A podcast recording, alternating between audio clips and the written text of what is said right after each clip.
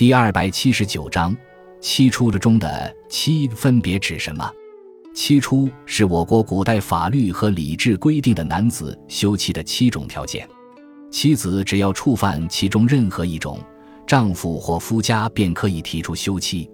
具体是：一、不孝顺公婆，此被认为是逆德；二、无子，即妻子不能生儿子，被修理由是绝世。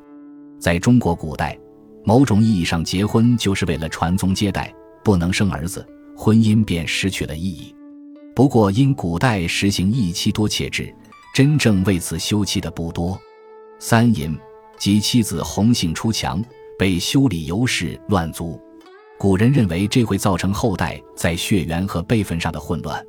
四即理由是乱家，因古代实行一妻多妾，妻子嫉妒会造成家庭不和。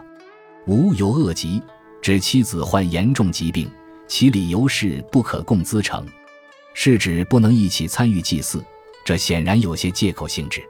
六口多言，指妻子不该说话的时候搬弄是非，其理由是离亲。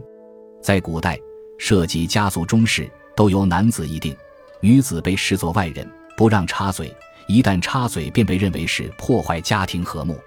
妻妾道。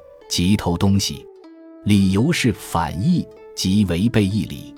七出的内容在汉代已经基本形成，当时叫做七去，只是民间约定俗成的规矩。